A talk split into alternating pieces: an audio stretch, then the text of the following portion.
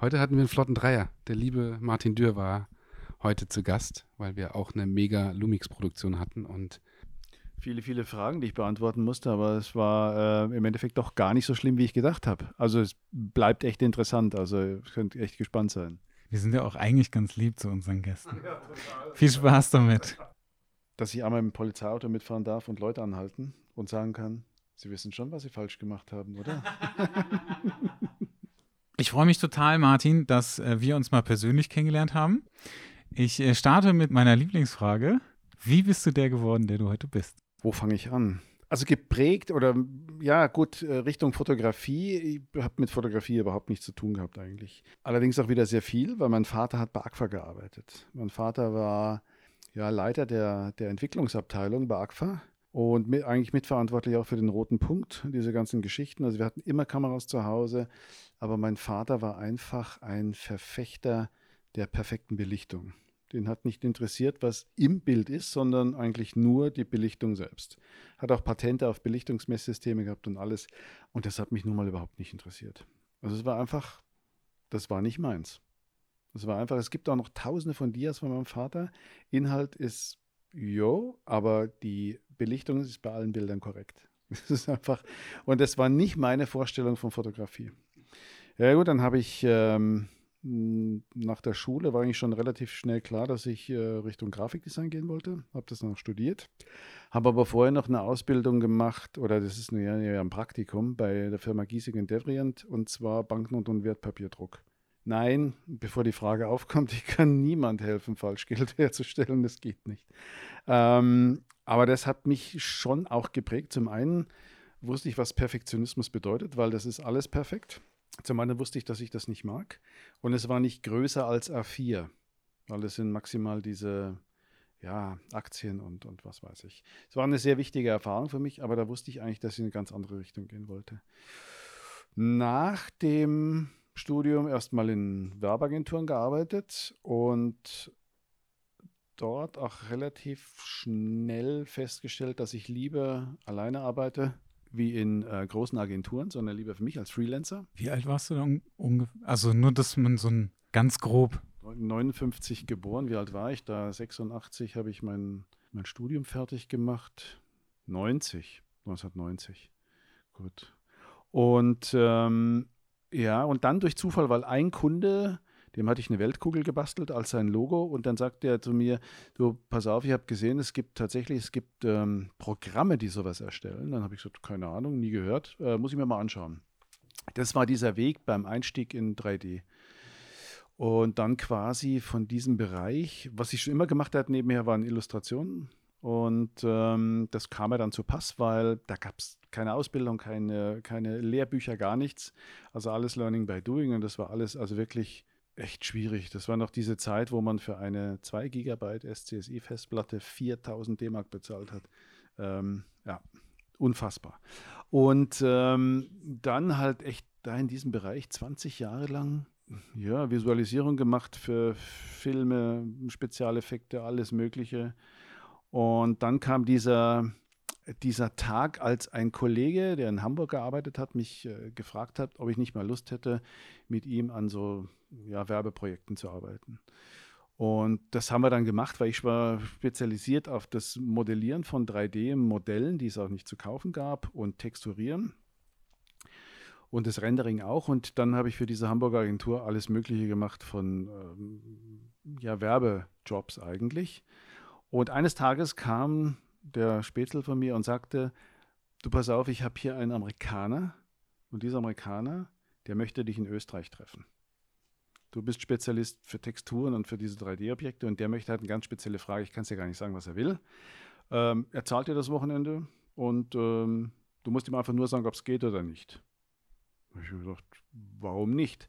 Und jetzt der entscheidende Punkt, das erste Mal in meinem Leben habe ich nicht gegoogelt, wer das ist. Weil da hätte ich mir vermutlich so dermaßen in die Hosen gemacht, weil ein ganz bekannter amerikanischer Fotograf, Werbefotografie und alles mögliche Preise gewonnen und das war für mich einfach, ähm, im Nachhinein war es okay, dass ich ihn nicht gegoogelt habe. Also nach Österreich gefahren. Und er wollte 3D-Landschaften scannen. Und die Problematik damals war noch das Scannen und die Texturen anpassen. Und ähm, gut, da habe ich ihm gesagt, so wie er das will, funktioniert das nicht. Und ich gesagt, aber ich werde es ausprobieren. Gut. Und war mir auf Anhieb sympathisch, also das war nicht das Problem. Und dann haben wir uns halt hin und her geschrieben und nach ja, so vier, sechs Wochen hatte ich eine Methode rausgefunden, wie es funktioniert. Und dann, zwei Wochen später, sagt er zu mir, ob ich nicht Lust hätte, in Amerika eine Firma zu gründen. Das haben wir dann auch gemacht und ähm, tja, mit dem Mann bin ich immer noch sehr eng befreundet und der brachte mich zur Fotografie. Weil der hat eines Tages zu mir gesagt, Martin, du musst wieder mit dem Fotografieren anfangen. Und dann habe ich gesagt, du bist Amerikaner, du bist nur höflich. Aber das heißt, du hast zu dem Zeitpunkt auch schon mal fotografiert. Ja, ja, aber gut, das war mehr hobbymäßig. Also das war jetzt nichts irgendwie auch mit dem Sinn und Zweck, dass da mal irgendwas draus werden könnte. Und äh, in, insofern war er für mich so eine Art Mentor hat mich da quasi auch begleitet und betreut. Aber eigentlich jetzt auch nicht so aktiv, hat halt immer Tipps gegeben, ähm, wie ich was machen sollte, wie ich was machen könnte oder verbessern könnte. Und das halt im Gegensatz zu, sagen wir mal, europäischen Fotografen, nicht mit Kritik, sondern eher mit Tipps und Tricks und Unterstützung. Und das war eigentlich das Entscheidende in dem Punkt. Ja, und dann kam die Fotografie. Also so richtig, ich sage es immer falsch, sage immer seriös fotografiert, aber ich habe vorher nicht unseriös fotografiert, sondern einfach ernsthaft. Ab 2014 und dadurch, dass ich relativ lang bei diesem 3D-Geschäft ohne Menschen auskam, nur E-Mail und vielleicht mal auf irgendeiner Messe jemand, hat mich eigentlich die People-Fotografie fasziniert. Und dann kam das und lief so eigentlich äh, dann vor sich hin bis heute. Hast du mit irgendwas angefangen oder hast du alles mal fotografiert, was man so fotografieren kann? Also so People und hast du ein Studio mal gehabt oder hast du einfach, wie, wie, wie fing das an 2014 bei dir? Okay, wie fing das an? Ähm, ich hatte, damals habe ich einen, einen Workshop geschenkt bekommen und es war ganz interessant, die, äh, ich weiß nicht, ob sie zuhört, die Melodie d'Amour war damals das Workshop-Model und es ging um Burlesque-Fotografie. Und ich kam dahin, ich hatte da damals eine, eine Nikon D7000 und zwei Objektive, glaube ich. Und ein Studio in München. Und dann kamen mit mir noch drei andere Fotografen, die jeweils, glaube ich, zwei Koffer hatten mit äh, verschiedenen Bodies und Objektiven. Und da kam ich mir schon, naja, nicht mehr so toll vor. Aber es lief ganz gut und ähm, tatsächlich war ich der Einzige von denen, der die Bilder bearbeitet hat. Ich habe die halt auf Vintage getrimmt. Und dann sagte die, ich der Melody das geschickt habe, sagte die zu mir, du hättest nicht mehr Lust, wir haben da eine Veranstaltung in München, so Bühnenfotografie. Und ich das habe ich noch nie gemacht, äh, keine Ahnung. Ja, probier's halt einfach mal. Und das war ein sehr kleines Varieté-Theater. Es war echt cool, weil sehr begrenzte Möglichkeiten zu fotografieren, immer bescheidenes Licht. Und es hat wahnsinnig viel Spaß gemacht. Und da, von da an habe ich über Jahre hinweg viele Shows fotografiert. Und ähm, das hat halt auch so ein bisschen das Gefühl bekommen, bekommt man für Rhythmus. Du kennst die Show nicht, du musst dich auf die Leute einstellen. Wann findet der Höhepunkt dieses, dieses Act statt und so. Und das war schon sehr interessant. Und von da aus ging es dann eigentlich dann auch irgendwann halt mal, mal Privatleute fotografiert und so weiter und so fort. Dann irgendwann auch äh, professionellere Modelle fotografiert und wollte auch nie Fashion-Fotografie machen. Das war eigentlich, das kam so. Also es war nie forciert. Also es gab echt keinen Plan, Fotograf zu werden. Schon gar nicht das beruflich zu machen. Vielleicht deswegen. Das heißt, also das heißt aber, du hast dann weiterhin noch Grafik gemacht und hast dann so, also hast es dann die Fotografie einfach so zusätzlich noch mit aufgenommen und das dann so ein bisschen ausgebaut, vermutlich? Ja, ja, also das Grafische und so, das äh, habe ich dann immer noch halt nicht für jedermann gemacht, sondern halt für ähm, gute Kontakte aus der Vergangenheit. Mache ja heute noch ab und zu solche Sachen. Aber ähm, es wurde halt immer mehr mit der Fotografie und ähm, kam halt irgendwann 2018 die Sache mit Panasonic dazu. Und da von da an halt wirklich als Hauptberuf. Was heißt, das kam dazu? Also du bist ja Ambassador, ihr seid ja beide Ambassadoren, Ambassadoren. Ist das so, also war das Zufall oder ist es so, hallo Panasonic, ich habe da Bock drauf? Nee, nee, so nicht, so nicht. Also da wurde ich auch angeschrieben und so. Ähm, ich hatte halt einfach viele ähm, Bilder, die ich dann gemacht hatte mit der Kamera, mit der G9, die ich zuerst hatte, habe ich halt einfach veröffentlicht und halt ähm, Panasonic mit verlinkt. Und irgendwann wurde dann jemand darauf aufmerksam, dann wurde ich eingeladen nach Hamburg und so lief das Ganze. Also weil ich oft gefragt werde, wie das, ob ich mich beworben habe oder so, habe ich nicht. Nee, das war einfach ähm, dieser Kamerawechsel, das, wir hatten ja heute schon mal drüber gesprochen, für den mich viele äh, belächelt hatten, weil ich ja von Vollformat auf MFT gegangen bin. Aber das, meiner Kreativität hat es gut getan und ähm, insofern gibt es nichts drüber zu sagen. Also da bin ich, für mich ist es ein, ein echtes Werkzeug. Wenn Panasonic eine Säge herstellen würde, mit der man fotografieren könnte, würde ich die benutzen. Das ist mir, das ist ein Werkzeug. Wenn man anfängt, am Anfang ist natürlich immer, die Kamera muss gut ausschauen, das Objektiv muss gut ausschauen, man muss ja irgendwie zeigen, dass man Profi ist. Und heutzutage ist das eigentlich, wie die Kamera aussieht, ist egal. Hauptsache, sie macht das, was man sich vorstellt. Das ist das Entscheidende. Ich bin da voll bei dir. Ich glaube, äh, du auch, Jan, oder? Also es ist so, ich finde, ich, ich verstehe diesen, bin jetzt mal gemein, diesen Leica-Hype. Also eine Leica fühlt sich schön an und das ist, ein, das ist so, ein, so eine ganz andere auch Art der Fotografie, aber ich ähm, könnte damit kein Shooting machen, glaube ich. Also kein, in Anführungszeichen, Job-Shooting, weil mir das alles zu langsam wäre. Und ich liebe einfach diese neue Technik. Und dann ist mir auch egal, wie die aussieht. Ja, du, das, du passt es halt irgendwann, irgendwann für dich an und, und man muss, man muss da generell und ich glaube dann auch realistisch sagen, dass es genügend Kameras, auch wenn wir mit Panasonic ähm, sind, ist es immer eine realistische, realistische Aussage zu sagen, dass andere Kameras auch gute Fotos machen. Also das wäre, das ist, das ist ähnlich wie wenn deine, deine Freundin saß jetzt mit dir, sage ich auch immer, es gibt keine hübschen Frauen mehr. Das ist ja totaler Quatsch, sondern da sagt man auch, natürlich gibt es auch noch andere hübsche Frauen, aber das ist irgendwann, es gibt so Details, die zwischendrin einfach für einen passen, dass auch, auch so wichtige Sachen eben für uns als, als Partner oder auch die wirklich mit Lumix arbeiten, zählt halt auch so ein Teamwork mit Marketing hinten dran.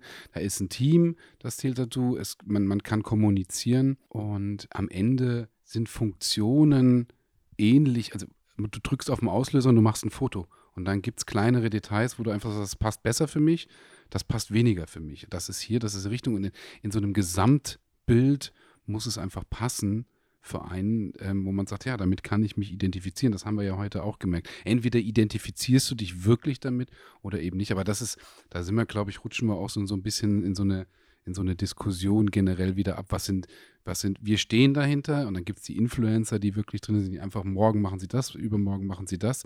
Das, ähm, wir sind ja keine Influencer in dem Sinne. Was ich dich noch fragen wollte, ist dann, wenn du in der, ähm, auch in der Selbstständigkeit drin bist, du bist nur in den Workshop-Bereichen? Weil das hatte ich dich selber noch privat auch noch gar nicht gefragt. Oder bist du auch wirklich jobtechnisch, fashionmäßig ähm, da komplett unterwegs? Also machen tue ich beides, aber Augenmerk liegt tatsächlich auf der Workshop-Schule. Also das ist schon, also Workshops geben, Coachings, Vorträge. Also ich habe zum Beispiel Corona genutzt, um ein Gestaltungsbuch zu schreiben weil mir das einfach, ich hatte das schon lange mal in der Schublade, aber natürlich vor Corona nie die Zeit gefunden, das Ding tatsächlich umzusetzen. Und dann hat auch wieder der Clint, der amerikanische Freund, gesagt, so jetzt eigentlich, jetzt wird es Zeit. Und ähm, der hat mir dann auch quasi, weil, er, weil ich jetzt kein Native Speaker bin, hat er mir quasi bei der Übersetzung geholfen.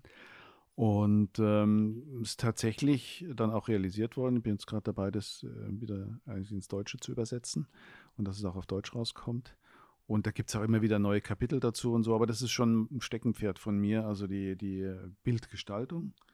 Und kann halt meinen, meinen ursprünglichen Beruf dieses Designs, Grafikdesigner, nicht verleugnen. Der tritt halt immer wieder vor. Ich meine, du wirst das kennen.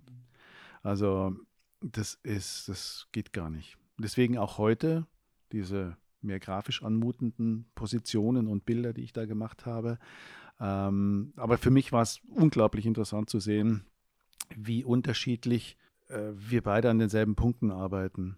Also das ist für mich immer wieder faszinierend. Keine 10 Zentimeter daneben und es steht komplett anderes Bild, selbes Licht und, und so weiter. Ich fand das ohne irgendwie rumzudrucksen oder sonst, ich fand das tatsächlich auch mega interessant.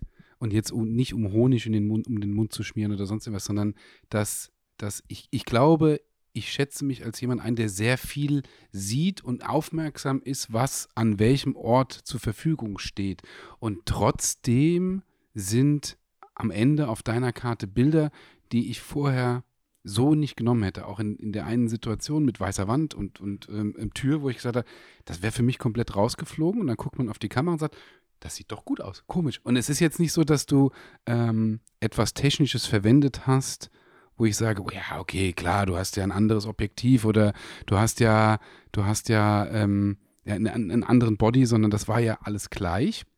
Und dann sitzt man natürlich da in der Ecke und sagt, okay, hätte ich so nicht aufgenommen. Und das finde ich sehr lehrreich und finde ich sehr inspirierend, weil man, also so ein, ich sag mal, noch mehr die Augen öffnet und die Scheuklappen aufmacht, zu sagen, da probiert man das auch nochmal. Weil es gibt bei mir, ich bin schon echt breit aufgestellt, zu sagen, dann Dinge zu shooten oder auch an Locations zu shooten, ähm, die ich vorher vielleicht weg und die Komfortzone verlassen, aber ich merke, dass ich dann trotzdem immer noch manche Sachen einfach auslasse. Interessant wird es da, ob ich es dann hinkriege oder ob ich es nicht hinkriege. Aber das wird mich tatsächlich auch, auch in den nächsten Wochen, vor allem jetzt, wenn, wenn Corona so ein bisschen rückläufig ist und man hat wieder mehr Möglichkeiten ähm, zu arbeiten.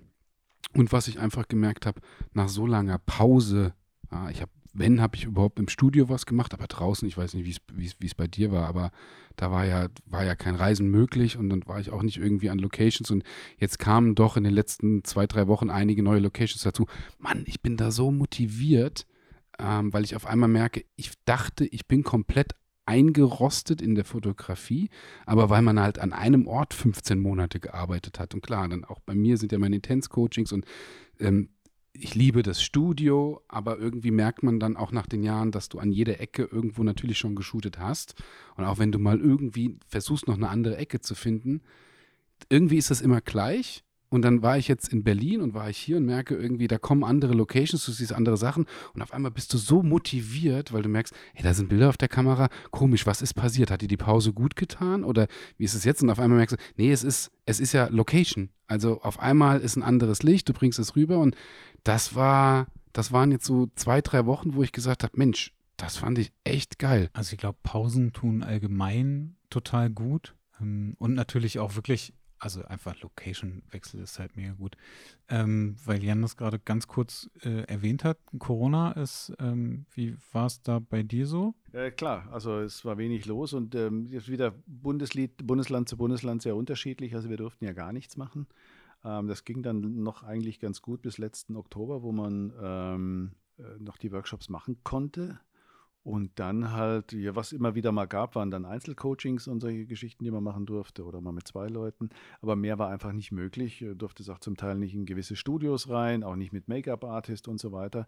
Also es ist schon eine Herausforderung, aber was halt auch in dem Sinne gut war, also wie gesagt, das Buch geschrieben, ja, eigentlich zwei Bücher gemacht. Und ähm, das war so ein Reset auch für die eigene Kreativität man fällt dann gewissermaßen ein bisschen in ein Loch, weil nichts passiert und man nichts machen kann. Dann überdenkt man natürlich auch Sachen, holt alte Bilder nochmal raus. Also ich habe das auch gemacht, alte Shootings nochmal geschaut, nochmal Techniken überprüft. Ich meine, bei mir ist es eh nicht aufwendig. Ich versuche immer nach möglichst 10, 15 Minuten ist ein Bild fertig. Also jetzt, ich bin jetzt nicht der Beauty-Retoucher, der vier Stunden an dem Bild, weil das ist für mich vertane Lebenszeit. Es tut mir leid, es gibt ganz tolle Retoucher, muss ich auch sagen.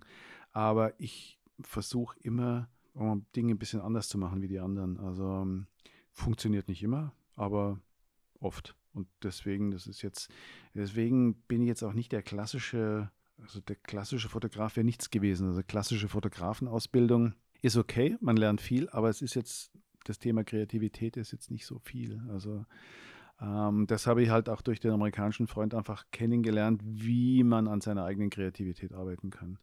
Und ähm, das ist schon herausfordernd. Da muss man wirklich, kommt an seine Grenzen, über den Tellerrand blicken und das versuche ich halt zum Teil oder im größten Teil dann auch umzusetzen in den Fotoworkshops. Ähm, sag mal irgendwie ein Beispiel, wie du an deiner Kreativität arbeitest.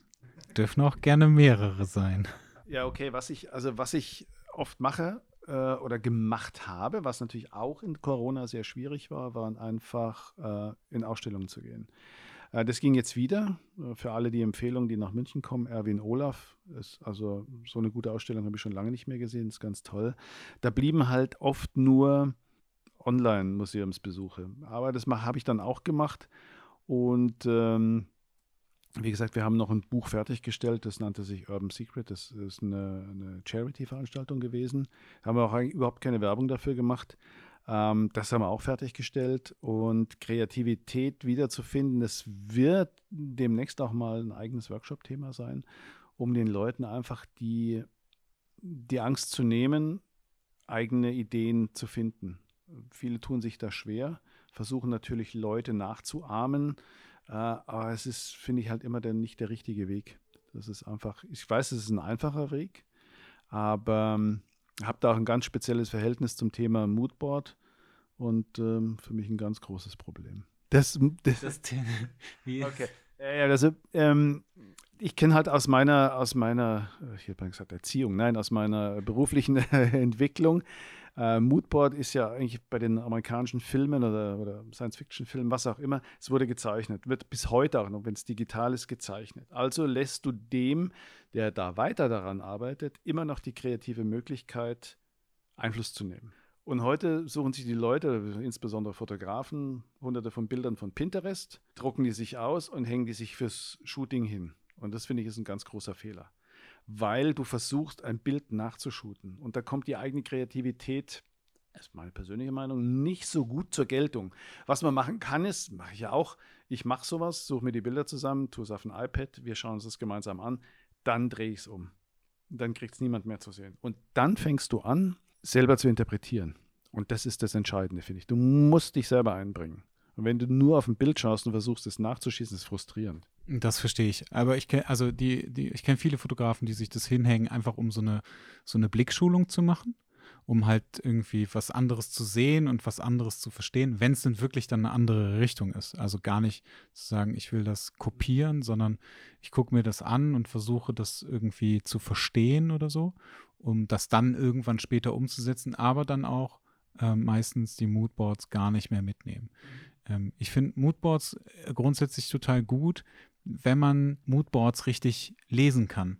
Weil in einem Moodboard geht es ja nicht darum, wie du gerade gesagt hast, ein, ein, ein Bild nachzuschließen, sondern es geht ja darum, einfach diese Stimmung aufzufangen und zu sagen, so in diese Richtung soll das gehen. Und das ist ja nur einfach so eine Richtung, die man äh, sich selber oder, oder dem, in dem Shooting halt vorgibt. Aber halt nicht zu sagen, hey, ich will das kopieren oder so.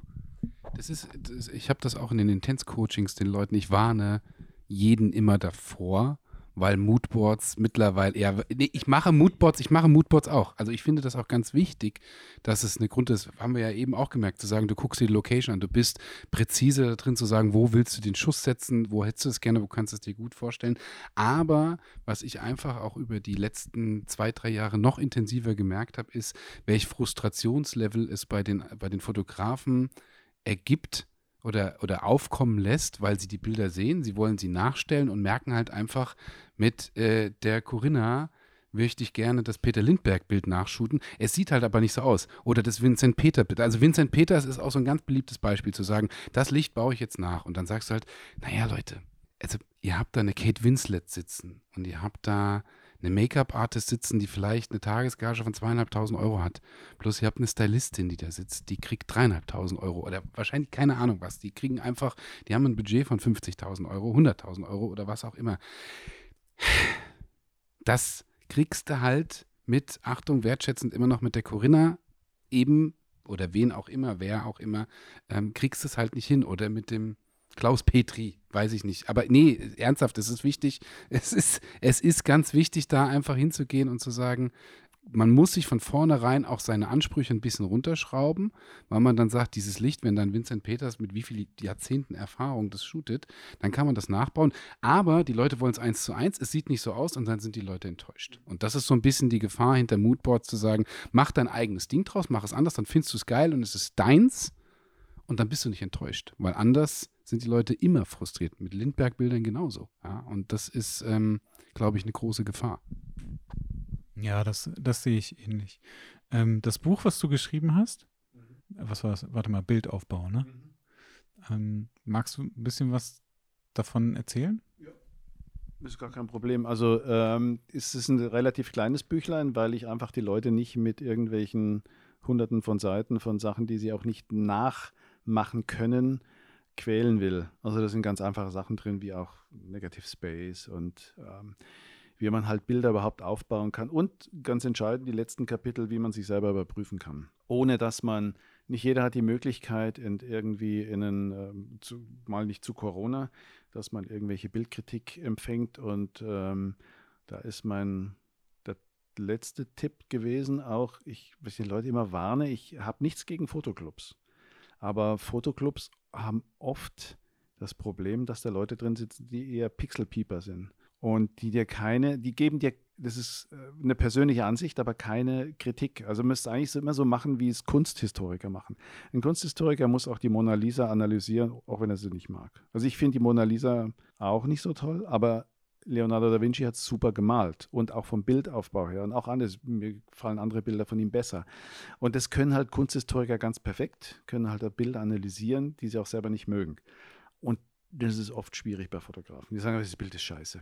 Warum? Oder das Bild ist vielleicht nicht scheiße, aber der Bildaufbau hätte es anders machen können. Und ähm, das ist so ein bisschen, was verloren geht bei den Fotografen, weil sie einfach ihr persönliches Empfinden in den Vordergrund stellen und kein, keine neutrale Betrachtungsweise haben. Also es kann sein, dass ich von irgendeinem Fotografen sage, also mir das Bild an sich gefällt mir überhaupt nicht, aber er hat es toll aufgebaut. Super Licht und toll bearbeitet, aber inhaltlich wäre es jetzt nicht meins.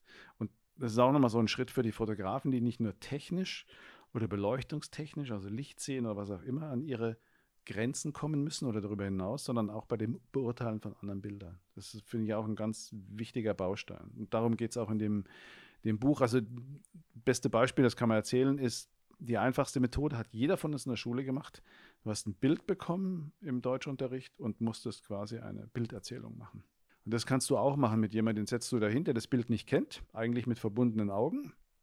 Und dann fängst du an, dein eigenes Bild zu analysieren und zu erzählen, was man da sieht. Ähm, da wirst du sehr schnell feststellen, wenn es viel zu erzählen gibt, dann ist dir was gelungen. Also dann begeistert dich das, dein eigenes Bild. Du kannst was erzählen, wenn du nur sagst, na, da sieht man jetzt eine nackte Frau auf einem Stuhl in einem Zimmer. Es ist relativ wenig. Und ähm, das wäre eine Methode, um selber an die Sache ranzugehen, ohne wenn man jetzt die Möglichkeit hat, ähm, jemand drüber schauen zu lassen. Aber was würdest du, ähm, also gehen wir jetzt mal von dem Motiv aus, mhm. Ähm, was würdest du noch zusätzlich erzählen? Würdest du noch erzählen, die hat dunkle Haare oder helle Haare und die hat einen roten Lippenstift an und die hat, keine Ahnung, ob sie jetzt nackt ist oder ob sie irgendwas anhat oder so. Du würdest also wirklich alles beschreiben, was du siehst, damit der Betrachter, der die Augen verbunden hat, äh, sich wirklich vorstellen kann. Ja, würde ich schon machen. Also es geht ja auch darum, um diese Selbstreflexion. Man muss ja seine eigenen Bilder auch irgendwie mal im, im Kontext sehen. Entwickelt man sich weiter, bleibt man stehen? Hat man ein gewisses Genre, was man einfach bedienen möchte, was ja viele Fotografen machen. Die fotografieren nur People, würden niemals Landschaft fotografieren, auch nicht im Urlaub oder sonst irgendwas. Ähm, es, es ist ja keine, keine Wertung, dass man das machen muss, sondern einfach, um sich selbst zu überprüfen. Und man fängt ja auch an, sein eigenes Bild, vielleicht denkt man dann, naja gut, also vielleicht hätte ich dann doch nicht den roten Lippenstift nehmen sollen oder wir hätten ihre Haare zusammenbinden sollen, wäre noch mal ein Tucken besser gewesen. Und ja, das mach, macht man auch selber, sage ich bei mir auch, viel zu selten, aber man müsste es öfters machen. Es ist einfach so eine Geschichte, diese Selbstreflexion. Deswegen auch dieses Thema, wenn man ein freies Shooting macht, schickt dem Model die Bilder. Ich wüsste immer gern, wie sie sich sieht. Und gibt es ja Überschneidungen. Man findet ein Bild gut, sie findet es auch gut. Aber es gibt auch mein bestes Beispiel damals aus der Bühnenfotografie. Ich habe äh, Eden Berlin fotografiert, die lebt heute in Las Vegas. Und die hat sie auf der Bühne mit Bühnenwachs, ist nicht heiß, übergossen. Ganz toll von der Seite, Silhouette. Und ich schicke das Bild. Ich war dermaßen begeistert von diesem Bild und sie sagt, bitte nicht veröffentlichen. Ähm, ja, dann habe ich, aber dann Fragen. Ich habe sie gefragt und sie sagte, auf diesem Bild hat sie einen Bauch. Die gute Frau hat noch nie einen Bauch gesehen. Das war ein Millimeter mit Photoshop reindrücken. Ich denke, das ist legitim und schon war es okay. Aber dadurch erfährt man einfach mehr. Und ähm, sowas finde ich eigentlich auch wichtig einfach ums Thema Selbstreflexion. Ich finde das, find das super interessant, weil das ist ein ganz wichtiges Thema, was ich auch, auch in den Intenskursen fokussiert habe und was ich so seit anderthalb Jahren auch drin habe. Ich habe zwei Bilder eigentlich, ich gehe jetzt aber nur auf das eine ein.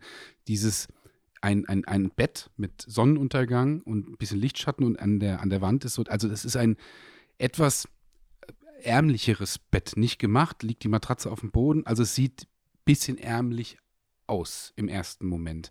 Und ähm, das Bild muss ich dir mal zeigen. Und in der, an der Wand unten ist eine Steckdose und da ist also so noch so, wahrscheinlich ein Aufladegerät drin oder hängt ein Kabel runter. Und es über die Jahre wirklich zu gucken, wie die Leute dieses Bild interpretieren, dass ich da mir wirklich Auswertungen auch für mich gemacht habe, jetzt nicht in Excel oder so, sondern wirklich gedanklich, wie weit von, von einer Bildinterpretation, dass Leute gesagt haben, Gott, wie schrecklich. Und ich war immer so, naja, also Gott, wie schrecklich ist das nicht? Bis hin zu, ja, so habe ich als Student gelebt. Und dann war so, naja gut, also es kam nie vor, dass eine dann gesagt hat, Gott, wie schrecklich, und der andere oder in der Dreiergruppe dann irgendwie gesagt, ach, das war mein Studentenleben, sondern es waren alle immer so, ah ja, so, hm, ist nicht so meins und ist irgendwie so ein bisschen Armut. Und dann waren andere drin, so, ach, eigentlich finde ich das nicht so schön. Und ich kenne die Geschichte von mir aus, aus Kapstadt, wo ich dann sage, so, das ist ein etwas ärmlicheres, ein armes Land, wo das natürlich schon für viele für viele Menschen dort ein gewisser Luxus ist, ja, oder auch wenn man, wenn man viel rumgereist ist, zu sagen, das wäre wirklich Luxus. Und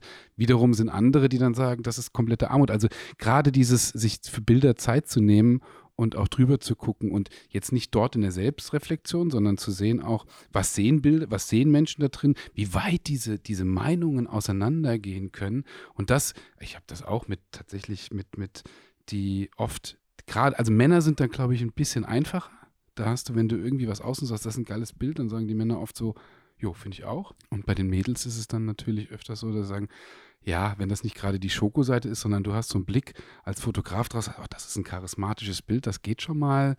Das wird auch, glaube ich, noch ein größeres Problem, weil natürlich Thema Selfie und, und alles, die Leute werden sich über die nächsten Jahre noch viel, viel mehr ins Hirn einbrennen. Das ist mein Bild. Und das ist das, was mir gefällt. Und dann wird es noch mehr Aufgabe von uns als Fotografen zu sein, zu sagen, das aufzubrechen wieder und hinzugehen und zu sagen, das ist die andere Sache.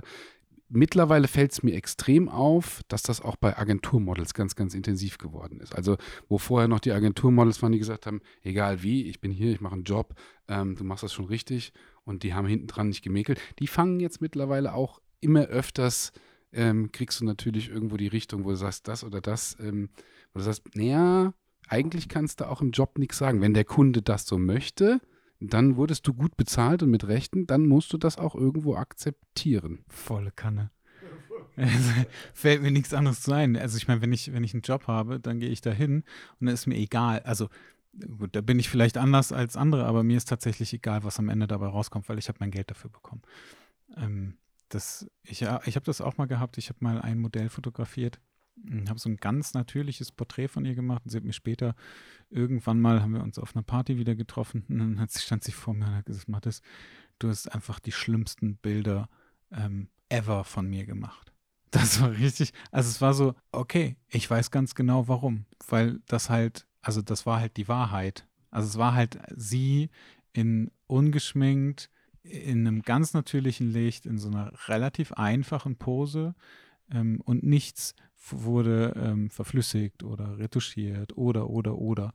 Ähm, das ist total, das ist so mega krass, wenn das manchmal passiert. Ich habe da gerade ein paar Leute im Mentoring, also ich habe ein paar Leute im Mentoring und habe da gerade super, super interessante Gespräche, wo ich, und ich kenne diese Erfahrung selbst, wir haben alle mal angefangen, Businessfotografie zu machen und dann zur Firma zu fahren und Licht aufzubauen und dann zu merken, so, jetzt kommt äh, der Buchhalter oder die Buchhalterin und die hat halt null Bock. Der hat also wirklich null Bock. Mit der Buchhalterin geht das noch. Problematisch wird es dann, wenn die, ähm, die äh, Chefin kommt oder wer auch immer, die Frau vom Chefin oder der Chef an sich und sonst was. Wenn die eigentlich diejenigen sind, weil Marketing hat beauftragt, wir brauchen neue Bilder von der Homepage und der hat eigentlich, sie oder er hat halt überhaupt keinen Bock. Und dann sagte dann mein, mein lieber Kompagnon, sagte dann so, ja, aber wie kriege ich das denn hin? Was mache ich denn jetzt? Weil die haben sich, die fanden das nicht so gut. Und ich habe die Bilder gesehen, habe gesagt, hey, doch, die Bilder sind wirklich in Ordnung. Ja, also das ist, besser geht immer irgendwo, aber das war wirklich, wirklich mehr als, als in Ordnung. Und, und das Problem war aber einfach, dass die Leute gemeckert haben. Ich gesagt, egal, weil welches Licht soll ich denn nehmen oder wie soll ich das besser shooten, wo ich gesagt habe, die Person auf dem Bild oder die Personen, die mäkeln, die haben keinen Bock gehabt. Das hat er dann auch gesagt, weil ich sage, da kannst du machen, was du willst. Du wirst aus diesen Menschen nichts besser rausholen. Wenn die sich morgens nicht die Haare gewaschen haben, dann sieht das einfach doof aus. Und dann kannst du, egal wie mit Photoshop, dann kannst du höchstens hinten dran wachsen, zu sagen, ich gebe euch vor, was ihr zu tun habt, was ihr macht. Vielleicht investiert ihr bitte auch nochmal 250 Euro für eine Make-up-Artist. Nicht, weil ich sage, ihr seid alle potthässlich, ähm, da muss die Make-up-Artist aushelfen, sondern damit eben genau das nicht passiert, zu sagen, ja, ich habe ja Augenränder ohne Ende und so. Ja, aber sorry, geiles, trotzdem cooles Licht, aber die hast du. Ja, und die kriege ich auch nicht weg. Die hast du, weil du seit 25 Jahren keinen Bock auf deinen Buchhalterjob hast. Ähm, ich überspitze es jetzt ein bisschen. Und da kannst du auch als Fotograf hinten dran nichts ändern. Da werden wir aber mittlerweile auch oft in die, in die Verantwortung gedrückt, zu sagen, hol halt raus, was geht. Aber manchmal ist halt nicht mehr. Ja, es ist natürlich auch schwierig, wenn du, du, also man hat ja immer selber ein Bild von sich. Und äh, das ist natürlich auch total schwierig, wenn du dann als Fotograf da stehst und ein Bild von jemandem machen musst, wie in deinem Fall jetzt, Martin. Ähm, und die, die, die, das Modell sagt so, ey, da habe ich einen Bauch. Und du denkst dir, du guckst da drauf und denkst so, nee, hä, was ist denn da los? Da ist doch gar kein Bauch. Aber du hast ja selber so einen ganz anderen Blick auf dich. Und das musst du natürlich auch irgendwie lernen. Das finde ich, eigentlich ist es ganz schön, wenn du jemanden von außen hast, der ein gutes Bild von dir macht und das so völlig wertneutral betrachtet und sagen kann, das ist ein wirklich gutes Bild von dir, also ein sympathisches Bild von dir.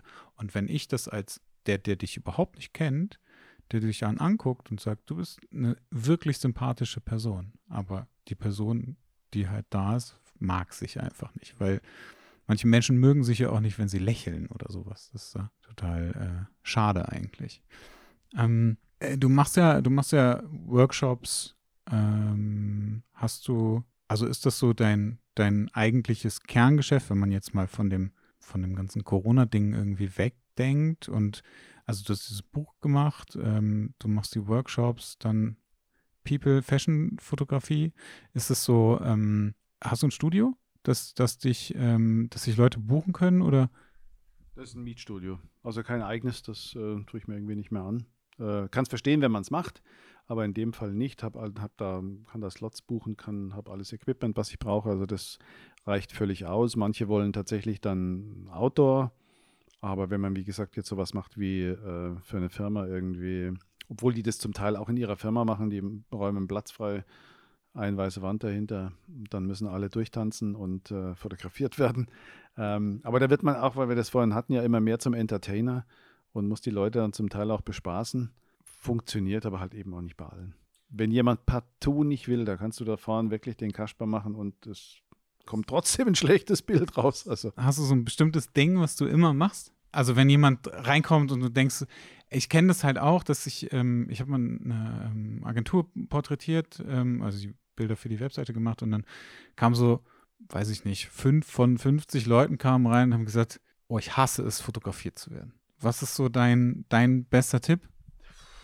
Also ich versuche immer mit den Leuten zu reden. Die meisten haben halt auch, das habe ich festgestellt, ähm, eine falsche Vorstellung von dem, was da passiert irgendwas, keine Ahnung, das hängt vielleicht mit der Schulfotografie zusammen, dass die schon von, oder sie mussten irgendwie so einen Pixie-Bildautomaten als Kind oder sonst irgendwas, dass die einfach Fotografie hat, ist irgendwas furchtbar aus. Das kehrt bei ihnen irgendwas nach außen, was sie gar nicht wollen.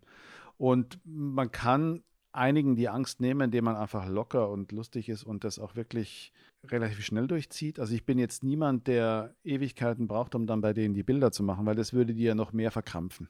Ich versuche, ja, manchmal musste halt, also jetzt keine Plattenwitze, aber einfach lustig sein, ein bisschen die Leute aufzuhalten. Und du merkst ja relativ, ja, du lachst, aber es ist so. Es ist ich, wollte ich, wollte eigentlich nur sagen, ich ziehe meinen Bauch nicht mehr ein und dann sind alle auf einmal wieder motiviert. ja, man sollte sich vielleicht vorher verkleiden, wäre ja auch eine Möglichkeit. Nee, aber das ist versucht, also ich sage den Leuten immer auch in den Workshop-Kursen, Fotografie ist in erster Linie Kommunikation. Also das, wenn ich jetzt auch als Job anfangen. Also irgendwie kommuniziere ich ja mit meinem Kunden, mit meinem Modell. Dann kommuniziere ich während des Shootings und im Endeffekt kommuniziere ich nachher wieder, wenn ich die Bilder veröffentliche. Also, und wenn da irgendwas falsch ist an dieser Kommunikation, dann haut es halt vorne und hinten nicht hin. Und das, viele meinen halt, sie machen das Bild, müssen dabei nicht reden. Ich bin jetzt auch niemand, der äh, wie ein Wasserfall da rumredet, aber du musst kommunizieren. Aus, fertig. Ganz wichtig. Und da kann die beste Kamera nicht helfen und das teuerste Objektiv nicht in das schönste Studio und das hübscheste Model. Wenn du nicht kommunizieren kannst, war es das. Auch da ist wieder eine ganz wichtige Situation, was, was, ähm, ich hatte jetzt auch den einen oder anderen Businessjob und da wird halt investiert, dass du sagst, ich brauche einen Rundgang vorher. Ja, also ich möchte bitte ganz klar wissen, wo wir fotografieren. Entweder, klar, es ist schwer, wenn du irgendwie in, in Frankfurt bist und du hast einen Job in Hamburg, dann, aber dann bin ich einen Tag vorher da. Dann sage ich, das, das müsst ihr mir halt extra bezahlen. Vielleicht nicht als Tagesgage, aber zu sagen, ich investiere das und ich gehe vorher rein. Oder ist es ein so großer Job im Budget, dass ich sage, ich investiere es selber, dass ich vorher da bin und dann zu gucken, wo es gemacht wird. Weil so dieses Reinlaufen, ich hatte schon Jobs, die gesagt haben, kein Problem, Fenster, also ja, wir wollen Natural Light Fotografie, also wir wollen das alles so natürlich, wie es geht und du stehst im Keller und sagst, und wo shooten wir denn? Ich sage, ja, hier. Und du sagst, ja, aber ähm, ihr wolltet doch Natural Light haben. Also, ihr, also irgendwo muss ja ein Fenster sein. Nö, nö, das ist so unser Shootingraum hier. Und du sagst, okay, aber ich habe gar kein Licht dabei, weil ihr sagtet, hier ist Licht vorhanden. Ähm, hier ist kein Licht. Also das ist auch wieder Planung vorher und auch gucken und sich irgendwo, ich hatte jetzt auch dem, dem, dem im Mentoring gesagt, such dir irgendeine Fensterfront und egal wo sie ist und wenn sie draußen ist oder du shootest von vorne in die Tür rein, dann shootest du es so, dass es schön freigestellt ist und dass du jetzt nicht irgendwo hinten dran das Klingelschild siehst, aber das geht immer und ansonsten such dir, such dir wirklich eine, eine, eine Fensterfront, weil dieses typische mit Blitz draufgehen oder sonst irgendwas, das wird nicht, das funktioniert mit, von, von 100 Mitarbeitern funktioniert das mit 20, mit den anderen 80 vielleicht am Ende nicht, vor allem dann, wenn du mit dem Blitz drauf gehst, da wirst du dir ganz schnell von vielen holen, so, nee, also, nee, so, so möchte ich das nicht. Ja, das ist dann der Blitz des Todes, ja, das ist ganz klar, weil da schaust du aus wie, als ob du schon im Grab wärst. Nee, das ist, ähm, ja, wie du sagst, einfach, ähm, je mehr man im Vorfeld abchecken kann, desto besser ist es. Und wenn man eine Begehung machen kann, so wie wir das auch heute gemacht haben, zum einen, wenn man das Licht sieht, weiß man, wo man shooten kann. Und zum anderen muss man offen genug sein, vielleicht nochmal Stellen beim zweiten Durchgang zu entdecken, wo man sagt, hey, könnte auch interessant sein. Damit vergibt man sich ja nichts, nur weil man es beim ersten Mal nicht gesehen hat. Ähm, und das hat heute wahnsinnig viel ausgemacht, fand ich. Also diese Nuancen dann nochmal zu gucken, nochmal durchzugehen, einfach ein bisschen was äh, zu verändern, mal wie du auch die Tür aufgemacht hast. Und ich am Anfang gedacht habe, ja, die Wand, da werde ich garantiert ein Bild machen, weil mir die gefallen hat und ich gar kein Bild gemacht habe. Ähm, das fand ich auch interessant. Aber ähm, das sind solche Dinge, die man vorher nicht weiß. Man geht durch und entdeckt dann Dinge und ähm, deswegen ist es wahnsinnig sinnvoll. Ähm, wie wichtig ist äh, Social Media für dich? Ich muss kurz überlegen. Nein, das ist, ähm, ist leider wichtig. Also ja, zum einen, es kostet sehr viel Zeit, das zu machen. Zum anderen ist es relativ unberechenbar, aber tatsächlich sind auch schon die coolsten Jobs drüber entstanden. Also das ist einfach, ähm, wo ich sagen muss, nee, kann ich nicht außer Acht lassen, aber es ist jetzt nicht die Tätigkeit, die ich am liebsten mache, weil es einfach relativ unberechenbar ist. Ich ziehe meinen Hut, ich bin kein Fan von Social Media, das wissen die meisten. Ich bin auch kein Fan von, von, von der reine Content Creator, wie wenn die Influencer ständig was kreieren, Hauptsache irgendwie. Aber kramst du tatsächlich so viele, weil du hast so viel Variation in den Sachen, ob das geblitzt ist, ob das ähm, ähm, ähm Belichtung, unterschiedliche Belichtung ist, ob das ein verschwommenes Bild ist. Ob du jetzt hast du letztens wieder eine gepostet, wo du irgendwie, glaube ich, nur die Schärfe auf dem Auge hattest, wo du natürlich auch so ein bisschen polarisieren wolltest, zu, zu gucken mit, ähm, was funktioniert, wie reagieren die Leute darauf, akzeptieren die das bei mir? Sind das meine Follower, die sagen, naja, wenn der Martin das macht, wird das schon gut sein? Oder gab es da auf den Deckel und oder ähm, du nickst? Aber du hast ja wirklich immer wieder dann auch, dann sind dann auch drei, vier, fünf Stories wo ich sage, okay, krass Hast du das jetzt wirklich geshootet in den letzten Wochen, klar bei Corona oder auch davor? Oder hast du gesagt, jetzt gehe ich, wie du eben schon meintest, ich gehe nochmal dran, weil du hast unterschiedlichste Bilder dann wirklich drin, wo du auch, ähm, da fällt es mir selbst schwer, meine Komfortzone zu verlassen, andere Dinge zu zeigen. Also da bist du extrem breit aufgestellt. Oh, das tut so gut. Ich muss mir erstmal kurz ausruhen. nee, also bei mir ist es so, ich habe das, ich hatte vor einem halben Jahr mit äh, zwei englischen Ambassadors, die bei, bei Lumix sind, ein Interview und ich sagte aus Versehen irgendwann mal, äh, weil ich nicht jeden Tag das gleiche shooten möchte, sage ich, I don't eat hot dogs every day. Das wurde dann Titel des Podcasts. Ganz toll. Äh, nee, aber tatsächlich so. Ich esse nicht jeden Tag Schweinebraten, also möchte ich auch nicht jeden Tag das gleiche fotografieren. Das ist kein Mainstream. Also nicht immer nur das schöne Mädchen im Gegenlicht. Es gibt welche, die das ganz hervorragend können, aber es ist nicht mein Ding. Und bei mir ist tatsächlich von Vintage über Akt, Porträt, Bühne, ist alles dabei. Ich versuche mich auch oft bei irgendwelchen Sachen selbst herauszufordern. Oder das Schicksal spielt mir Sachen in die Hände, wo ich sage, daran muss ich reifen. Wir hatten vor zwei Jahren ein Shooting, das war ausgemacht, Model war da und dadurch, dass wir gesagt haben, gut, wir bestellen eine Make-up-Artist, ähm, hat sie nichts gemacht. Aber wirklich gar nichts. Und dann war der Fall, dass das, der Make-up-Artist äh, im Stau stecken blieb und vor drei Stunden auch nicht da rauskam. Das wussten wir. Ja, soll ich dann das Shooting absagen, weil ich nicht alles zur Verfügung hatte? Ne, das haben wir dann trotzdem gemacht. Echt improvisiert. Und was wir immer dabei haben, war so ein bisschen Abdeckpuder. Das ging. Da sind fantastische Bilder entstanden. Aber da musste ich echt an mir arbeiten. Und sowas mag ich eigentlich. Wenn ich mir, ich suche mir auch manchmal Themen raus, habe jetzt, kann ich noch nichts drüber sagen, aber habe ich jetzt nächste, übernächste Woche bin ich in Österreich zum Schauen, was dabei rauskommt. Keine Ahnung, es wird sehr spannend. Ähm, längeres Shooting über mehrere Tage. Aber das ist für mich wichtig, dass ich Dinge ähm, auch anschiebe, wo ich sage, da, da stehe ich dazu, das kann ich machen, aber es sind sehr unterschiedliche Sachen. Also wie gesagt, also das ist diese, diese Bandbreite, die du angesprochen hast. Du, es ist ja, das ist ja auch am Ende dort, dort Erfahrungen zu sammeln, am Ende auch umzusetzen, auch gerne drin zu scheitern. Ähm, das muss man ja dann am Ende nicht wirklich, wenn, wenn du scheiterst, muss man es ja nicht irgendwie zeigen. Aber das sind die, warum wir, glaube ich, auch heute relativ cool mit, mit der Situation umgehen konnten, dass halt einfach, ich sage es auf gut Deutsch, scheiß Wetter war oder auch nach wie vor ist. Ich meine, wir sind Fotografen, das heißt, wir stehen auf Licht und gutes Licht und heute ist es ja so matschig gewesen und trotzdem sind echt coole Sachen dabei rausgekommen. Und da cool zu bleiben und auch zu sagen, gut, dann müssen wir halt gucken, dann müssen wir adaptieren, ist genau das, was man, glaube ich, auch über diese Schiene lernt. Du zeigst viel davon, ich mache das ja genau, ich mache das sehr ähnlich wie du, auch wenn ich nicht viel zeige und mich auch immer noch schwer tue, immer wieder zu zeigen, weil mir, ähm, was dir gut gelingt, und da kenne ich nicht, und das ist auch jetzt kein Honig, aber da kenne ich nicht so viele, du hast diesen Bauchladen, nein, du, aber du hast diesen, wie sagt man, diesen, diesen Bauchladen, der qualitativ viel zeigt und die Leute akzeptieren das bei dir. So wie man das, so wie ich das sehe über Social Media. Nee? Bei dem, bei dem letzten mit dem, äh, das habe ich auch absichtlich gemacht, ähm, ähm, das Model mit den verschwommenen Augen, oder das habe ich natürlich in Photoshop gemacht, das habe ich nicht in Kamera gemacht, weil ich wusste, oder ich habe es natürlich auch ein bisschen erhofft, dass dann eine kontroverse Diskussion entsteht. Die ersten, da gab es welche, die geschrieben haben, das geht gar nicht, ich kann nicht auf dieses Bild gucken, die Augen sind nicht scharf. Äh, andere haben gesagt, das ist Kunst. Ähm, und das mag ich, wenn die Leute an dem Bild hängen bleiben und können ja durchaus eine andere Meinung haben als ich, äh, darüber diskutieren. Weil sie sollen sich damit auseinandersetzen, ich mich ja auch, oder beziehungsweise ich habe mich davor damit auseinandergesetzt. Es ist ja nicht einfach so, weil mir am Dienstagmorgen langweilig war, habe ich dieses Bild gemacht. Vielleicht am Mittwochnachmittag. Nein, das war einfach ganz bewusst entstanden und das wird es auch weiterhin geben. Bilder, wo ich ein Fitzelchen verändere, so dass es die Leute extrem stört. Finde ich einfach toll, weil das hat äh, Helmut Newton so gemacht und ähm, es ist einfach so Dinge, die man gelernt hat, die man so nicht macht, wie zum Beispiel Kopf zu nah an den Rand setzen, hat auch Helmut Newton gemacht oder Hände angeschnitten oder sonst irgendwas. Du stehst davor und denkst dir, aua, tut weh, aber dann ist der Fokus auf dem Bild und du bist gefangen von dem Bild. Das ist ja generell so eine Grundsatz, Grundsatzdiskussion. Wenn das, ein, wenn das ein Lindberg, wenn das ein Newton gemacht hat, dann ist es auf einmal ist es auf einmal wird es als Kunst definiert und wird es auch akzeptiert.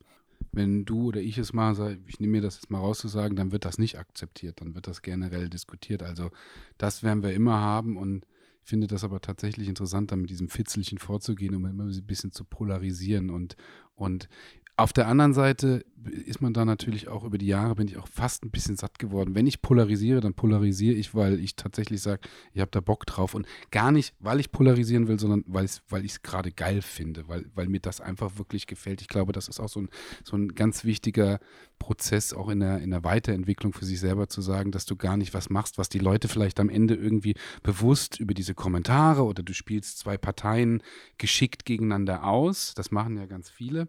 Ähm, das ist auch völlig in Ordnung.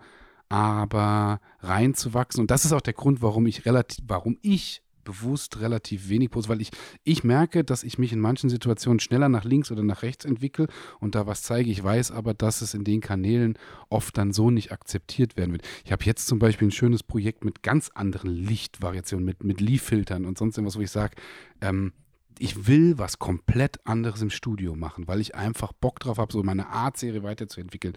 Dass die ersten zwei, drei Richtungen, die ich so ein bisschen vorsichtig die Leute angetastet habe, das war sehr noch härter in der Nische drin von den Leuten, dass die gewohnten Leute eigentlich überhaupt nicht mehr reagiert haben. Dann waren ein paar drin, die gesagt haben, das finden sie geil. Also du kitzelst so ein bisschen was raus, aber das ist echt schmal.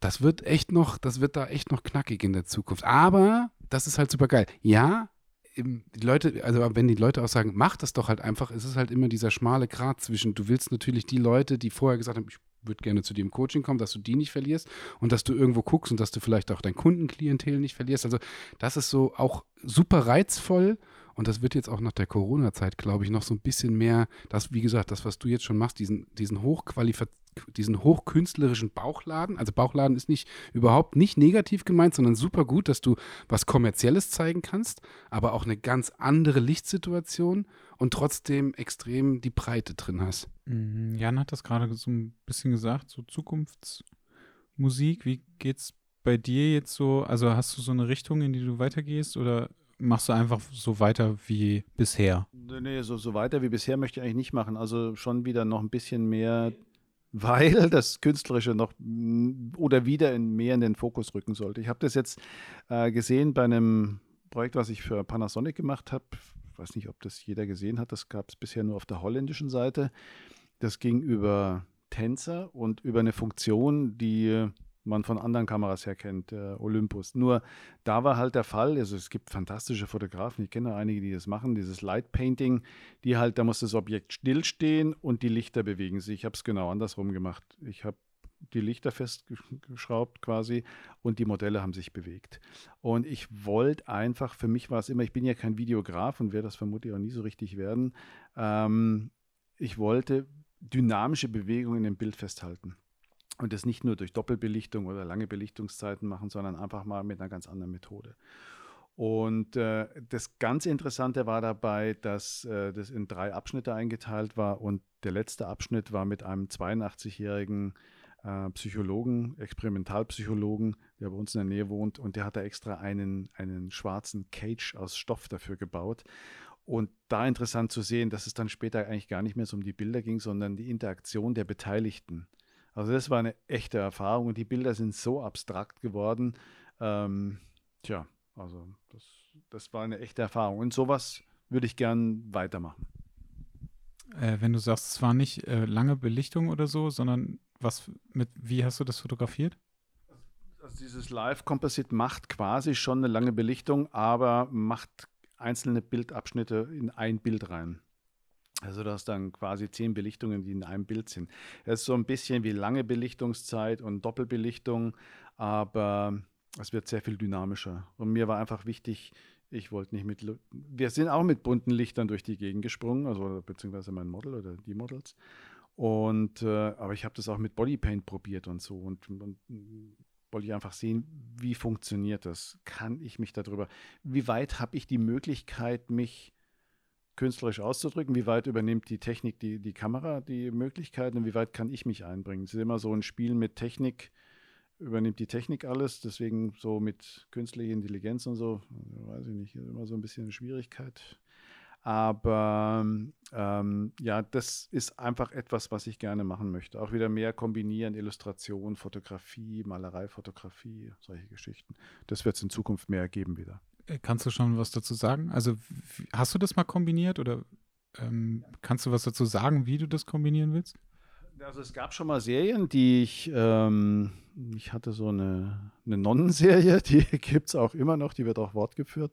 Und dann gab es eine so eine Serie, die hieß Transformations. Das sind Illustrationen, die ich genommen habe und die ich nicht sklavisch umgesetzt habe in Fotografien. Und das ist auch so ein Prozess, der für mich selber wichtig war, was möchte ich absolut naturalistisch rüberbringen in die Fotografie und was ist einfach freie Interpretation. Aber so, dass man den Zusammenhang zwischen der Illustration und der Fotografie sieht.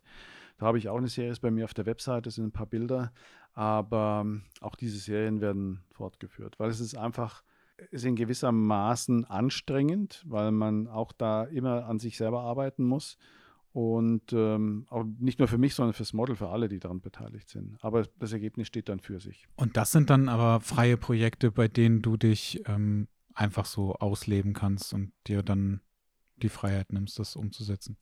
Ja, ja, genau. Neben diesen ganzen kommerziellen Geschichten, die man macht oder machen muss, sind das dann die freien Projekte, wo ich mich richtig austoben kann. Aber Du wisst ja selber, das braucht man. Äh, magst du noch was zu deinen Workshops erzählen? Ja, im Prinzip gibt es äh, die einfachen Workshops, die, die einen Tag lang gehen oder halt ähm, ein paar Stunden gehen. People, Porträtfotografie, dann gibt es ähm, Workshops, die über zwei Tage gehen und dann haben wir noch Workshops, äh, die quasi im Ausland stattfinden. Italien, jetzt haben wir dann noch einen in Ja, Sardinien, Norditalien, genau. Und wir hatten auch einen vor zwei Jahren in Marokko, das war sehr gut. Ähm, also solche Sachen, die finden immer wieder statt. Und mir geht es hauptsächlich darum, die Leute sollen natürlich zum einen, ich denke immer, mit der Fotografie kommt man weiter, wenn man auch Spaß an der Sache hat. Es ist dieses ausgewogene Verhältnis zwischen ich komme an meine Grenzen, ich habe aber trotzdem noch Spaß und das bringt die Leute weiter. Und wir versuchen so die Workshops auch immer aufzubauen. Also da. Ist das, ähm, hast du ein Modell dann immer dabei oder hast du, ähm, nimmst du von da jemanden oder ist das so ein, hey, wir fliegen jetzt nach Marokko und jetzt fotografieren wir einfach mal das, was da ist, also so ein, irgendwas Landscape-mäßiges oder so eine Reportage oder sowas? Ja, also der letzte in Marokko, da hatten wir den gemacht mit der Jamari Lior das war ganz interessant, weil sie auch komplett anders shootet wie ich. Und wir hatten ein Modell dabei und äh, an verschiedenen Orten geshootet, aber dann halt auch noch Landschaft und Streetfotografie und so. Äh, es ist einfach die, versucht, die Leute immer ein bisschen an ihre Grenzen zu bringen. Äh, ich bin jetzt auch nicht der geborene Streetfotograf. Ähm, das war in dem Fall die Jamari, macht das dann, äh, hat den Part übernommen. Und ähm, kann jeder an sich reifen. Jamari fotografiert zum Beispiel nicht gern bei wenn 12 Uhr, wenn die harte Sonne da ist. Und das finde ich gerade toll, wenn ganz harte Schatten entstehen. Aber auch um 12, wenn die Sonne über dir steht? Echt? Das finde ich einfach super. Weil das ist einfach, du musst Stellen finden, entweder wo der Boden reflektiert, wo du ein bisschen Licht reinbekommst. Du lernst dein Model richtig zu posen, ob sie mal in, in die Sonne schaut oder halt. Ähm, es ist eine echte Herausforderung. Ist nicht leicht, aber macht Spaß. Kontraste musst du mögen. das ist richtig, ja. Nee, Kontraste müssen sein. Immer. Krass, weil ich höre sonst von allen anderen Fotografen, die ich so kenne, auf gar keinen Fall mittags shooten. Niemals. Das sind aber auch, das ist auch tatsächlich dann oft ähm, die, die es einfach ähm, nicht wollen oder auch nicht können. Also auch das geht. Also je nachdem, doch, du kannst es schon, wenn du damit arbeitest, kannst du es schon geil einsetzen. Du wirst nicht, also man muss dazu sagen, auch das muss ja wieder eine Planung haben. Du stellst nicht jedes Model, egal ob Mann oder Frau, stellst du um 12 Uhr in das Licht, sondern das muss schon irgendwie ein bisschen einen Plan haben. Und dann kannst du das schon ganz geil. Also Kapstadt, ich, ich weiß es ja selber, also als ich gesagt habe, ich mag, ich spreche jetzt nur für mich. Als ich gesagt habe, oh nee, hat das Licht 12 Uhr, Kapstadt geht gar nicht, war die, die ersten Jahre so, weil ich es halt nicht konnte weil ich kein Gefühl dafür hatte und weil ich es auch nicht mochte. Und über die Zeit kam es einfach, dass ich es mochte, ein bisschen mehr konnte. Und ähm, das gibt jetzt auch andere, die das tausendmal besser machen, noch nach wie vor. Aber ich mag's. Und wenn gar nichts geht, dann blitze ich das trotzdem nachmittags um zwölf. Und dann hast du so ein geiles, hartes Licht mit einem Blitz dazu. Das, das, das ist schon mega. Aber es ist eine echte Herausforderung, klar. Ja, es gibt ja in dem Fall auch keine festen Regeln, das darf man, das darf man nicht. Da muss man auch, um seinen eigenen Stil zu finden, finde ich, ist es wahnsinnig wichtig. Äh, wir haben jetzt auch, ähm, naja, noch vor Corona auch immer Workshops in Venedig gemacht. Und ich weiß, manchen passt es nicht, aber es geht nicht anders. Wir haben äh, da zwei Tänzerinnen dabei gehabt und dann gehst du auf den Markusplatz und die springen halt und du shootest die. Ja, da kann nicht ein Model für jeden zehn Minuten springen. Nach Nummer zwei ist die tot. Das geht nicht. Also müssen alle eine Position finden. Ja, es ist dann wie Rudelschuten, aber ich habe überhaupt kein Problem damit. Es ist einfach, du wirst lernen, deine Position zu finden, dich zu behaupten und dein Bild zu machen. Bei mir sind auf den, auf den Webseiten sind, würde ich sagen, oftmals, also wenn ich Bilder beim Workshop mache, sind 80 Prozent der Bilder bei mir aus der dritten Reihe geschossen. Es geht. Und ich versuche das den Leuten einmal beizubringen. Einfach, es ist, der Vorteil ist, das Model schaut nicht auf dich. Das Model ist einfach abgelenkt durch irgendjemand anders. Ähm, du kriegst trotzdem gute Bilder. Es ist nicht nur ich allein mit dem Model, das macht, was ich will. Klar, die Situation gibt es auch, so wie heute. Aber ich versuche die Leute mal ein bisschen so an ihre Grenzen zu führen. Es gibt welche, die sagen, nee, das ist gar nichts für mich, kann ich nicht. Also es ist der Markusplatz, ich bin so nervös, weil da stehen Polizisten, da stehen Leute, die mir zuschauen. Das kriege ich nicht hin. Und manche, boah, die, die reifen daran. Das finde ich toll. Das ist halt immer so. Das schaffen nicht alle, aber doch einige. Ich hätte noch vier Fragen. Ich würde jetzt sagen schnelle Fragen, aber da, also die sind auch nur von meiner Seite aus schnell. Ähm, Frage Nummer eins: Was möchtest du noch erleben? Jetzt nach Corona reisen und fotografieren. Ganz schnell beantwortet. Einfach Ähm, ich reise sehr gern und fotografiere da auch gern, auch gern mit dem Handy. Also es ist überhaupt kein Problem, weil das ist für mich einfach, äh, mache ich sehr gern mit dem Handy, um einfach auch Strukturen, Farben, Formen, finde ich ganz wichtig. Ob man da ein Model shootet oder nicht, ist jetzt erstmal, ähm, auch wenn ich Porträtfotograf bin, unerheblich, aber Reisen und Fotografieren. Mhm. Was möchtest du gerne noch lernen? Es kann also alles sein, ne? Das ist ja egal, das muss nichts mit der Fotografie zu tun haben. Das kann auch eine Sprache sein oder so. Ich weiß keine Ahnung, was das sein. Ja, Sprache klammern wir mal aus. Ähm, ja, also gut, vielleicht, wenn es jetzt um die, um die Fotografie geht, ganz klein wenig besser werden in, in Videografie. Das würde mich schon ein bisschen begeistern. Ich muss jetzt nicht hier mit riesen Rig rumlaufen oder so, aber einfach ein bisschen mehr, auch ein bisschen mehr Video machen für Behind the Scenes oder was auch immer. Und ähm, generell einfach noch mehr auch für die Gestaltung. Also bei mir geht es ja, ich zeichne ja auch oft abends noch einfach so, einfach zum Entspannen, noch mehr zulassen. Dass, die, dass das Spektrum dessen, was ich mache, für mich ist es wichtig, dass es noch weiter wird und nicht enger. Und da muss man aber Sachen zulassen. Und ähm, das sind so Dinge, die einfach äh, mit der Persönlichkeit reifen oder mit dem Alter. Das ist einfach ist eine wichtige Geschichte. Was möchtest du irgendwann mal zurückgeben? Hm, den Leuten einfach, also was ich ihnen gerne geben würde, du kannst ihnen bis zum gewissen Maß äh, Techniken beibringen, aber es ist die Begeisterung, die man, ob es jetzt Fotografie ist oder wenn man illustriert oder was anderes macht.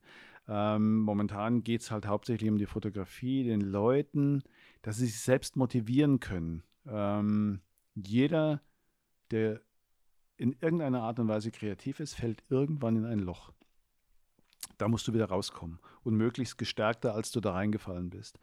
Und das sind solche Dinge, die würde ich den Leuten gerne zurückgeben. Irgendwelche Techniken, Mechanismen, die sie selber sich aneignen können, um aus sowas gestärkt hervorzugehen. Das wäre zum Beispiel eine Sache, die mir Spaß machen würde. Hast du direkt schon einen Tipp? ähm, Tipp, ein Tipp. Ja, du müsstest eigentlich dich komplett resetten. Also wenn du jetzt, sagen wir mal, würde mich ja auch betreffen. Ich mache, habe jetzt so viele Jahre Porträtfotografie gemacht. Gibt es eine Möglichkeit, dass ich auch in der Landschaftsfotografie gut werde oder in der Architekturfotografie? Ähm, zulassen, dass man es macht. Und dann muss man losgehen und es tatsächlich auch machen. Auch mit dem, mit dem, äh, der Wahrscheinlichkeit, dass man auch mal einen Rückschlag bekommt. Aber ähm, ich denke, man kann eine Landschaft so fotografieren, wie man einen Menschen fotografiert. Also das gibt es für mich jetzt eigentlich keine großen Unterschiede. Ähm, auch eine Landschaft hat einen Charakter. Den muss man halt entdecken. Das ist nicht leicht. Und äh, für mich wäre die Einsamkeit das Problem, weil du ja da niemand hast, so wie beim für heute beim Shooting, wo viele Menschen um dich rum sind, was ich echt mag und echt schätze. Äh, und Landschaft wird dann schon wieder ein bisschen einsam das sind solche Herausforderungen, die ich einfach, aber die sind wichtig. Deswegen, das ist ein, auch ein ganz wichtiger Punkt. Jetzt ganz gemeine Frage. nee, nee, nee, nee, das ist die, die, gemeine Frage ist jetzt auf das bezogen, was du gesagt hast. Wie, ähm, wie erkennst du den Charakter einer Landschaft? Oder bist du, also du kannst auch sagen, dass du noch nicht an dem Punkt bist, wenn. Nee, nee, doch. Also ich finde es einfach, also ich muss dazu sagen, für mich ein, auch eins dieser Schlüsselerlebnisse. Ich war in Berlin bei einem, ähm, bei einem, ja, das ein Workshop Tage und wir hatten eine Mappenschau. Mein Kandidat kam nicht und der vom Adrian Rohnfelder, der ist Vulkanfotograf, der kam auch nicht. Was macht man eine Viertelstunde lang? Man unterhält sich. Wir haben festgestellt, dass wir uns sympathisch sind, nur ich hatte mit seiner Welt ja, mit Vulkanfotografie, er hat ein Buch gemacht über Vulkanfotografie, gar nichts zu tun. Aber es ist faszinierend. Und dieser Austausch, das ist etwas, tausche mich jetzt nicht mit einem Porträtfotografen aus, der was Ähnliches macht, sondern mit jemandem, der was komplett anderes macht. Und diese Einsichtsweise, ähm, die fand ich unglaublich wichtig. Und das, da kommt man auf ganz andere Gedanken, wie man vielleicht auch einen Menschen fotografieren könnte. Oder auch eben eine Landschaft. Jetzt will ich auch wissen, wie. Ja, du musst, genauso wie wir das heute gemacht haben, ähm, ich meine, da wird jeder Landschaftsfotograf sagen, ist ja klar. ähm, ja, genau. Du musst genauso wie heute die Location begehen einfach. Ich denke, das ist was ganz was Wichtiges. Du, nicht auf Bilder verlassen, die man vielleicht gesehen hat, sondern einfach rumgehen und sagen, oh Mann, den Geysir hat noch niemand von hinten. Das ist übrigens der Grund, warum ich People-Fotograf bin, weil ich nämlich morgens um fünf irgendwo hoch in die Berge einfach nicht hinbekommen würde, um ein Landscape zu fotografieren. Der, Jan, der Jan muss mit, wir haben einen Workshop, da stehen die Leute um fünf, da fängt der Workshop um fünf Uhr an. Und da nehme ich den Jan mit. Es geht gar nicht, es geht gar nicht. Die Zeit wäre nicht das Problem. Der Weg hoch wäre das Problem. Das ist ganz flach. Der Parkplatz sind maximal 20 Höhenmeter. Das, da kommt er mir jetzt nicht aus. Alles klar, ich bin dabei. Okay. Letzte Frage für heute. Was möchtest du gewesen sein? Was möchtest du gewesen sein? Also bei mir wäre es eigentlich eher Maler. Also ich habe schon immer Maler bewundert. Also für ähm, die Idee zu haben, sie auf Papier zu bringen, auf Leinwand zu bringen und äh, mit diesen Bildern oft irrsinnige Emotionen auszulösen oder zu wecken. Das finde ich nach wie vor eine Geschichte, die der Malerei, die der Malerei, der Fotografie manchmal voraus hat. Weil diese Bilder ja nicht fotorealistisch sind. Die sind nur manchmal ansatzweise wirken sie wie ein Foto ich bin halt Illustrator geworden, weil ich gut mit dem Bleistift umgehen kann, aber eben nicht mit der Ölfarbe. Und das ist so ein bisschen was, wenn du sagst, gewesen, ja, das wäre schon, wäre toll gewesen. Schön, vielen Dank, dass äh, du da warst. Ich sag danke. Ich hoffe, dass wir uns irgendwann nochmal wiedersehen. Jan, ja. danke, dass du da warst. Ich, ich freue mich, vielleicht darf ich wiederkommen. Du darfst auch wiederkommen. Viel Spaß noch. Tschüss. Vielen Dank. Tschüss, vielen Dank. Ich sage auch vielen Dank. Ciao.